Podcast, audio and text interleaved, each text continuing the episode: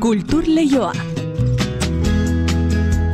Eneriz gorratxategi arratsaldeon. Arratxaldeon inigo. Albistegian luze eta zabalentzun ditugu, Bilboko Guggenheim Museoaren hogeita bosgarren urte urrenean, gaur goizean Euskadi Erratiko Faktoriak egin duen saio berezian, entzun ditugun iritzi eta gogoetak, baina urte urren berezionetan museoak berak ere izan du zeresana eta emandu albisterik ez da. Bai, bai, besteak beste gaur zabaldu dute euren e, azken erakusketa eta berezia da zinez, ba, arrazoi ezberdinengatik. Batetik e, museoaren hiru solairuak hartzen ditu, areto guztiak hartzen ditu eta hori ez da maiz gertatzen mm den hauzia izaten, kontua izaten, beraz, e, ba, erakusketa honekin museo osoa bisitatzeko aitzakia daukagu. Eta eraikun era ba, museoan jarri duten erakusketa berri honekin, ba, hiru gai hartu dituzte ardatz, eta hoiekin egiten diete errepasoa hogeita bost urte hauei. Museoak bere dituen e, ba, obrak eta lanak dira, erakusgai direnak, eunda irurogeita amar inguru dira, eta horietatik eunda hogeita amar dira erakusgai daudenak, beraz, iaia lan guztiak esan genezake. Mm Tritiko handi baten gixan antolatu dute, irugai e, uztartuz, sekzioak, intersekzioak, narratiba gintza, eta historiaren mugarriak. Eta esan dakoa, nahi duenak e, bestelakorik ere, badu jaioik kusama artistaren instalazio berria ere, ikus liteke eta bairakusketa honekin batera gogoratu gainera sarrera, doakoa izango dela aste honetan, eta hilaren hogeita gustatik aurrera, Gipuzkoako, Arabako eta Bizkaiko herritarrek ere, aukera izango dutela, doako sarrera hori eskuratu ahal izaten. Ez erakusketa beraz, urte horren berezionetan.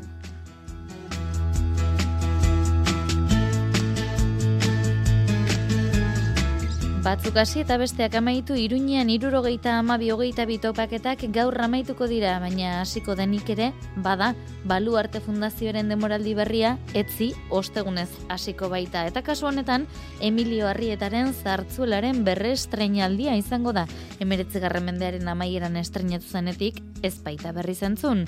Hori dela eta, emanaldi zinez berezia aurre ikusten da. Nafarroko Orkestra Sinfonikoak, Agaok eta Aizga batzek, eta bakarrarik ere interpretatuko baitute arrietaren obrarik kutxunena. Literatura zere jardu nahiko genuke Bernardo Atxagak eta Mikel Balberdek atapank eta atapanki bikotearen beste abentura bat aurkeztu baitute bisita izan du, a, bisita izango du ate pare honen hirugarren abentura liburuak izan buru eta Pamila argitaletxearen eskutik iritsi zaigu. Zinemagileen arteko elkarrizketek berriz bigarren urtea dute da. Zinemaldian eta beste zine jaialdietan harrera ona edota sariren bat izan duten film zuzendariek parte hartuko dute. Koldo Michelenean, Koldo Michelenan eta Zarotik maiatzer arte luzatuko dira elkarrizketa hauek. Azparneko zineginek berriz, amaikagarren edizio orkestu du.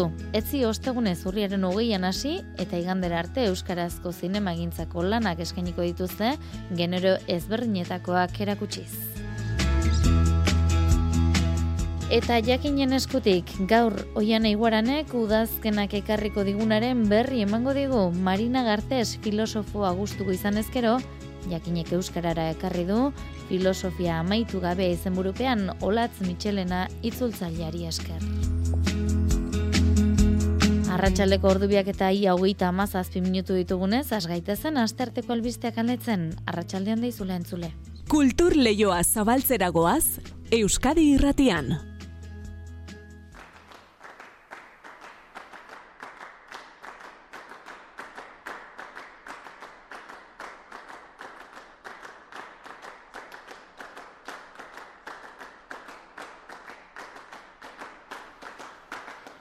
Mila bederatzen da irurogeita amabian Steve Reich komposatzaile estatu batuar berritzaileak sortutako The Clapping Music ezaguna duzu hause.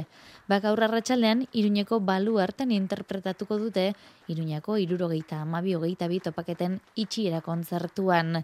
Txaloak oinarri, Reich Iruñen izan zen mila bederatzen da irurogeita amabiko topaketetan, eta bere musika itzuliko da gaur, Iruñako gambara abesbatzaren eskutik gaueko bederatzi hasiko da emanaldia, eta eta aurrez ordea beste hiru hitzordu ere izango dira. Topaketen amaieran David Riff, analista politiko eta kazetariaren eta Laura Restrepo, kazetari eta idazle kolombiarraren arteko elkarrizketa, Ann Waldman ekintzaile eta poeta estatu hartuarraren poesia errezitaldia, eta Oscar Alegriaren ofizina de zirre zine erranteren azken saioa. Gaur amaituko dira bada iruñean, arte eta gizarte kritiko ardatz izan duten, irurogeita ama bi topaketak.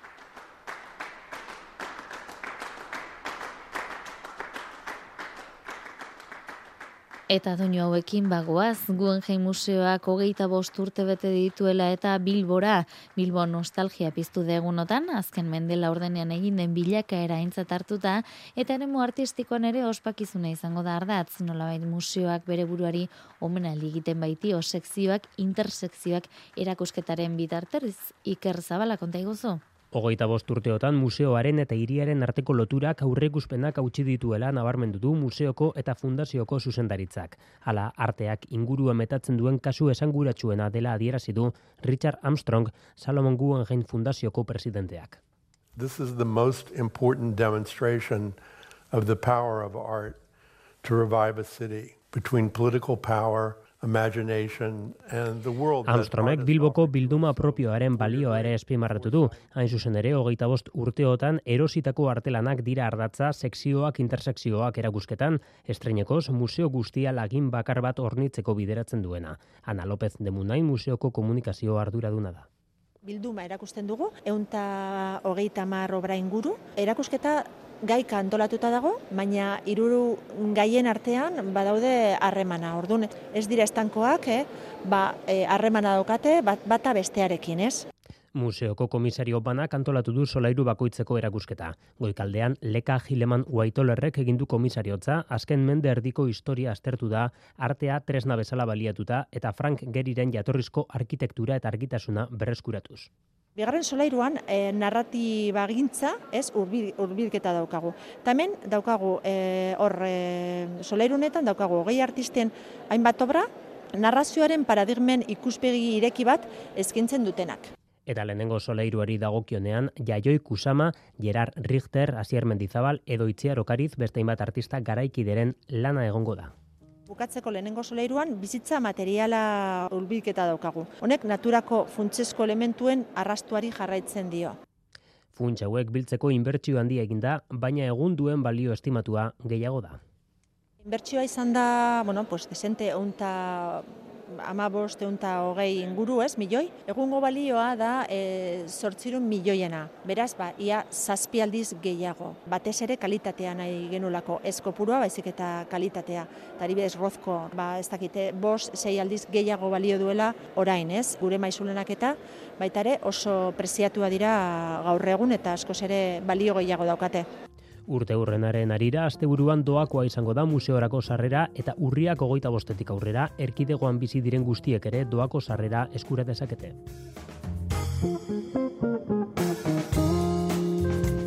Literatur kontuetaragoa zorain, Bernardo Atxagak eta Mikel Balberdek atapank eta atapanki bikotearen beste abentura bati forma eman baitiote, bisita izena du ate pare honen irugarren abentura liburuak eta honetan ere irakurlek ondo pasatzen nahi dute idazleak eta marrazkilariak. Pamila argitaletxak argitaratu du irugarren ale hau eta aurkezpena gazteizko Ignazio Aldekoa kulturretxeko aur liburutegian egin zuten, dozene bat, aur, aurrean zituztela, mailu adria zola. Aspaldiko lagun eta kolaboratzaile dira Bernardo Atxaga idazlea eta Mikel Balberde marrazkilaria. Amar amabi liburu egin dituzte elkarrekin, horien artean atapank eta atapunki ate bikotearen abenturak biltzen dituztenak. Hain zuzen ere, sailonen irugarren alea da gazteizen aurkeztu dutena. Oraingo honetan, atapankek eta atapunkik bisita berezi bat jasoko dute Bernardo Atxaga. Kontatzen da bertan, txakur bat, beste txakur baten gana eta ahate batzuen gana joaten dela bisitan. Zer esango nizueke, o zer esango nuke liburu honi buruz? Liburu irakurtzean, edo liburua entzutean, barre pixka bat egiten baldin baduzue, hori izango da liburuaren arrakasta.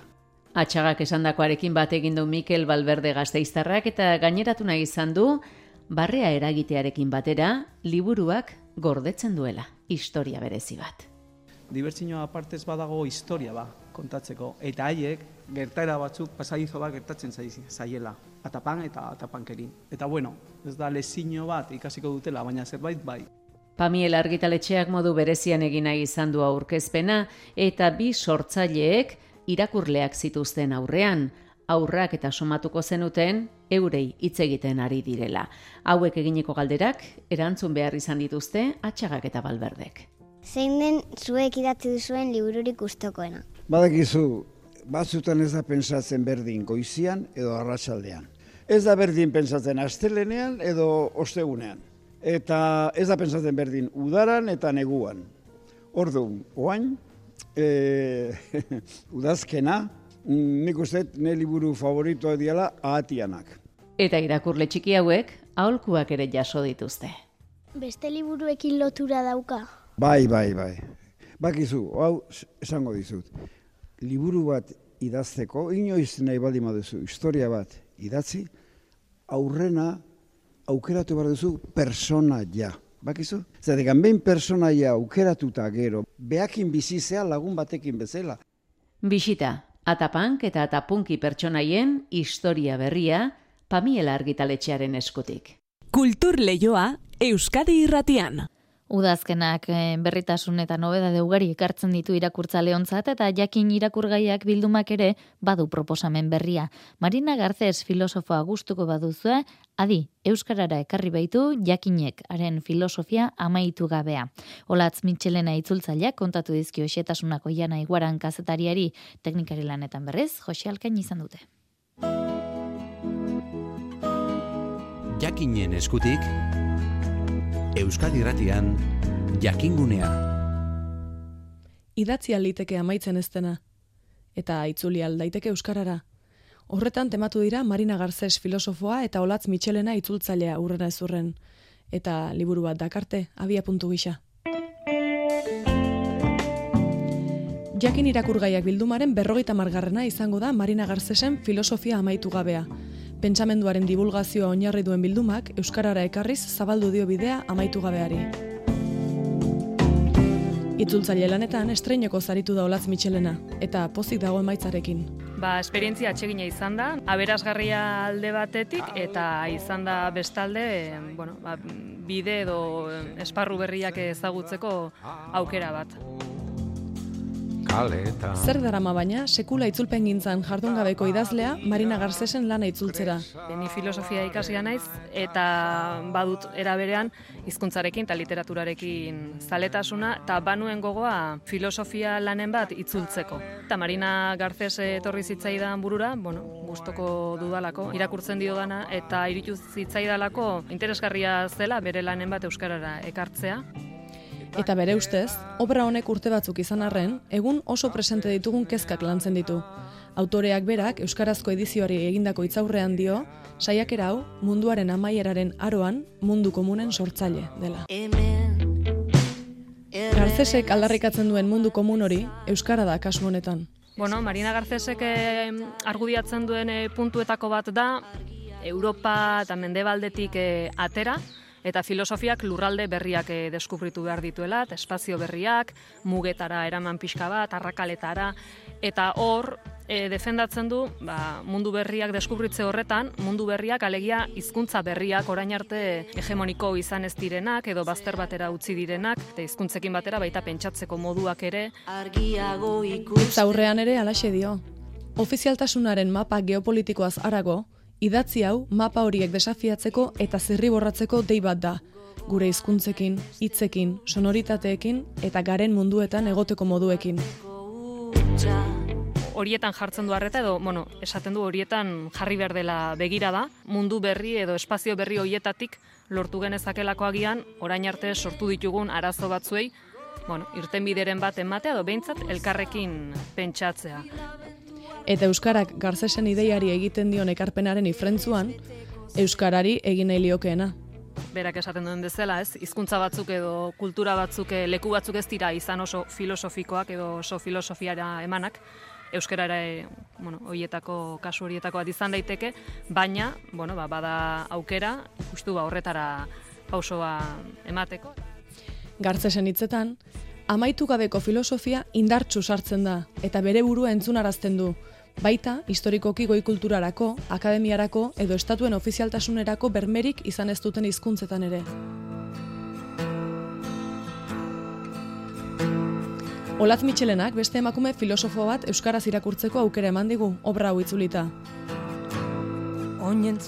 Obra honek bide berriak urratzera eraman gaitzake.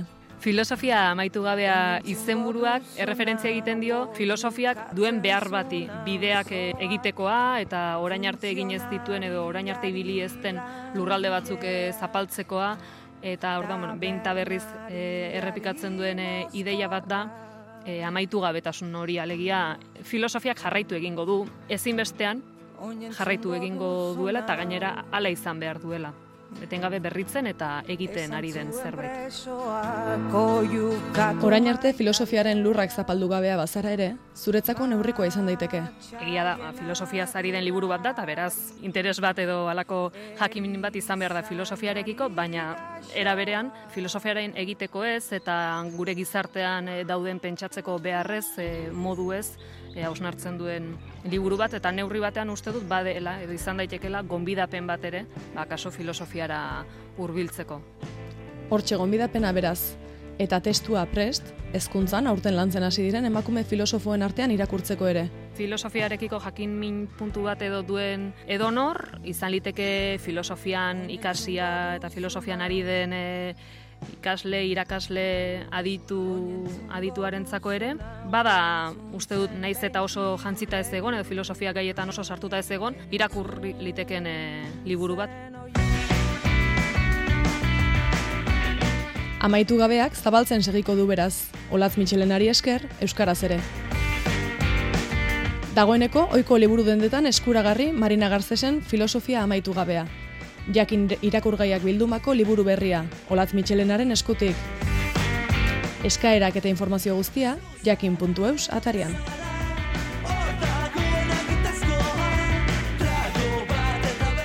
Ba, literatura zari garela esan dezagun Koldo Michelena kulturguneak urtero antolatzen dituen irakurketa poetikoak gaur arratsaldean hasiko direla. Joana Otxoa de Alaiza pianista eta Alexander Gurrutxa garduratuko dira programa irekitzeaz.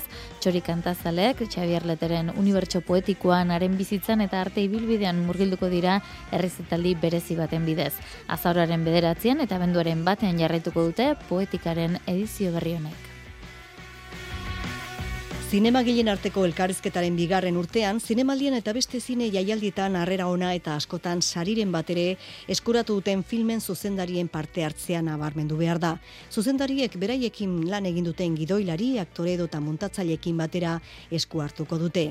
Eta azaroaren iruan hasiko dira elkarrizketak maialen beloki zinemaldiko zuzendari ordeak dion moduan. Elkarrizketatik pasako diren zuzendariekin uste dugu gaur egungo zinema kasi-kasi oroar harrapatzen dutela eta pixka bat labur zen, ba, dibiz azaroan iruan, estibaliz urreso, lairati gorostidi eta maider frenezti arte izango ditugu, azaroan hogeita bian Albert Serra bere bi muntatzaileekin, abenduaren amairuan Mikel Gurrea bere ekoizlearekin, Laura Rubiolarekin, baitere Fernande Franco eta bere bi aktoreak, la consagración de la primaveran ibili diren Telmo Irureta eta Valeria Soroia izango ditugu, Pilar eh, Palomero eta gidoilaria Sofia Eskude, Eta martxotik maiatzaren amaiera arte ere aurten goztanen lanik txalotuenen zinemagileak izango dira jardunaldietan. Martxoan ja adibidez e, Alauda Ruiz de Azua eta Carlota Pereda izango ditugu beraien lehenengo filma aurkeztu tenak bila eta hogeita bian, bon, Alberto Rodríguez eta Rafael Cobos, Belen Fun eta Marshall Serrian, egia esan e, oso edizio polita dugu eta maitzeko pixka bat horrela eginda bezala, ba, aitora regi jongaraino eta Jose Marigoen agarekin hitz egin alko dugu Valentziakaren inguruan.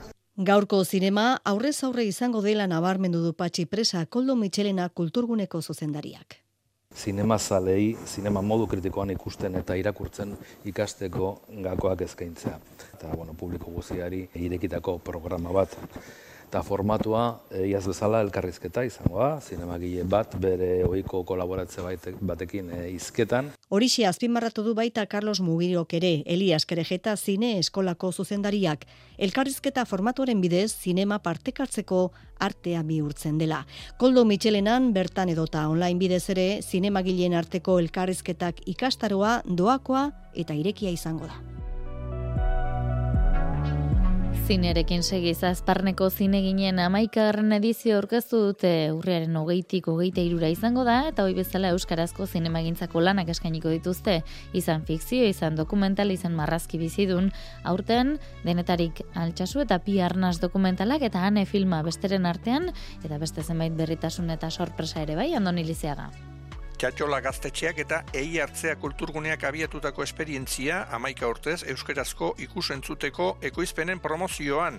Panorama komplikatuagoa zen orduan filmak ikusteko kasik aukerari gabe eta gauzak obera egin dutela errandigute Kristof Arotzarena. Euskarazko uh, ekoizpenek uh, beraz lehentasuna badira lekukoak, badira lan kolektiboak uh, bultzatzen direnak eta aski aho gira eskaintzen dugunaz, biztan dena zonbaitzuak ez dute ikusiko donostiako zinemaldian Espainian gora izan den azken filma Euskaraz, baina eh, hor guk badugu be, preseski eh, beste uh, ate bat idikitzen diegu.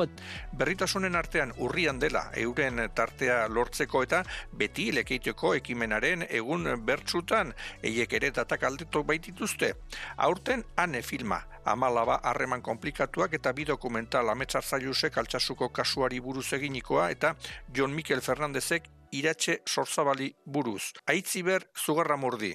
Bi dokumental, bi arnaz uh, John Mikel Fernandez eta Elsasu uh, ametsar zailusena. Euskal Egiaren uh, egoera gordina azpimarratzen duten bi dokumental, bortitz eta unkigahi. Ojemer film esperimentala, bosteliatu saileko bost film laburrak eta joko eta lagunak marrazki bizidunak. Azparneko ikastolaren urte betetzea ospatzeko beste ikastola baten inguruko lana ikusgai nahi zuzen amikuzeko ikastolaren mende erdiaren inguruko dokumentala. Eta sorpresa bat ere ezin dute kasik deus aurreratu film sataniko baten aurkezpena izanen dela, baino Ez. E, badela sorpresa bat ibiakoitzean. Sorpresa sateniko bat, hain zuzen. Beraz monstruak, sua, deabua, eta adrenalina, eta ba hori, naiz e, ezin gehiago, ezin dut aipatu gehiago, baina animatzu jendea larun batera jitea ere. Kontzertuak, hori ere nobedadea, mairu eta peru galbete, lantegiak, horien artean, masap ikastaro bat. Ara, zer den masap? Da, main bat, e, pantail bat, main bat, eta kartak emaiten dira, e, beraz, main horren gainean. E, kolektiboki egiten alda, eta bat um, karta batean bada painketa bat, bestian dialogo bat, eta askifite fin bat muntatzen alda karta horien uh, bidez. Ekoizpen handi batzoi uko behar izaten diete beti, behin uh, Frantziako banaketa sarean sartuta esklusibitateak hor baitira, baina urtero urtero usta oparoa jasotzen dute.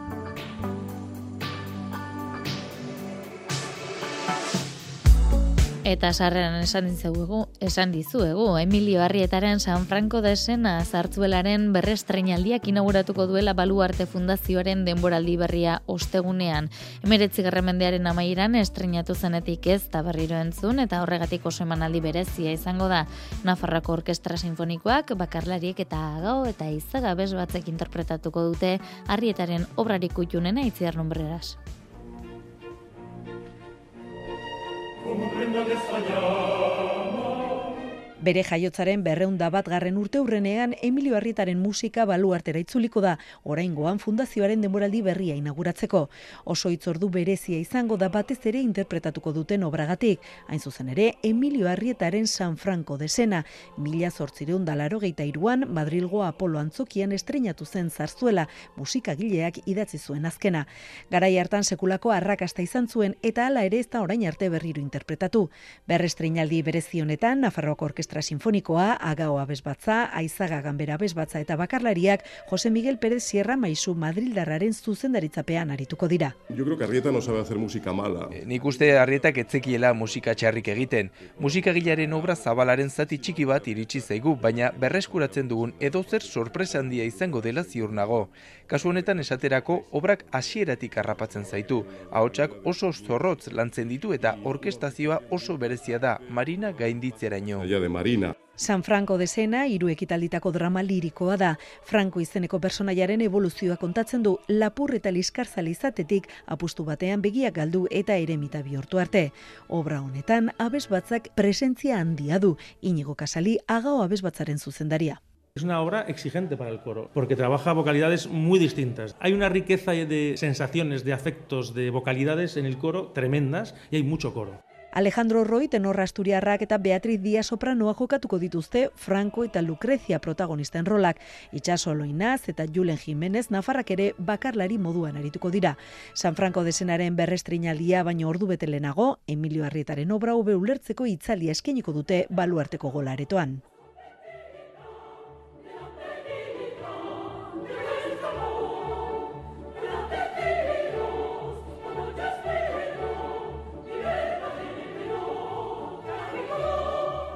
El mono habitado antzerki konpainia gazteiztarrak lur tarrok bere antzez lan berriena ere estrenatuko du bihar ia tarterik badukagun bihar horren berri emateko gazteizko printzipal antzokian aurkeztuko duen balanik berriena lur tarrok hori bihar ezagutzen saiatuko gara. Eta azken minutu terdian, ba beste doinu bat ere ekarri behar dugu, larun bat honetan izango baita ura bere bidean ekimenaren itzordu nagusia. Gogan izango zua astez aste nola jardun dugun hemen, Fernando Velázquez musikariarekin eta euskal artista ezberdinekin euren kantak orkestra bersiora moldatu dituztela kontatuz. Balarun bat honetan barakaldoko beken, beste hau entzungo da, Mikel Urdangarinen izurden leku alaneko argia doinua da, ekimen honetarako hautatutako doinuetako bat. Gogoratu barakaldoko beken izango dela eta hemen aurkeztu izkizu egun doinu ez gain sorpresak ere iragarri dituztela ura bere bidean ekimenen eta guk geure bideare egin behar dugu iruak jotze ditugu gaur teknika eta realizazioan baina tibargoien eta joxe alkain jaritu zaizkigu. Orain badakizu albisteak euskadi irratian eta ondoren kantu kontari Josein Etxeberriarekin. Bihar arte ondo izan eta zaindu. Begibako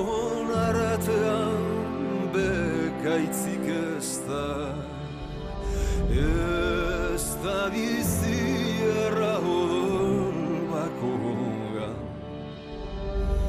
Bizitzaren menturak lotzen dira lurganean Lotzen dira lurganean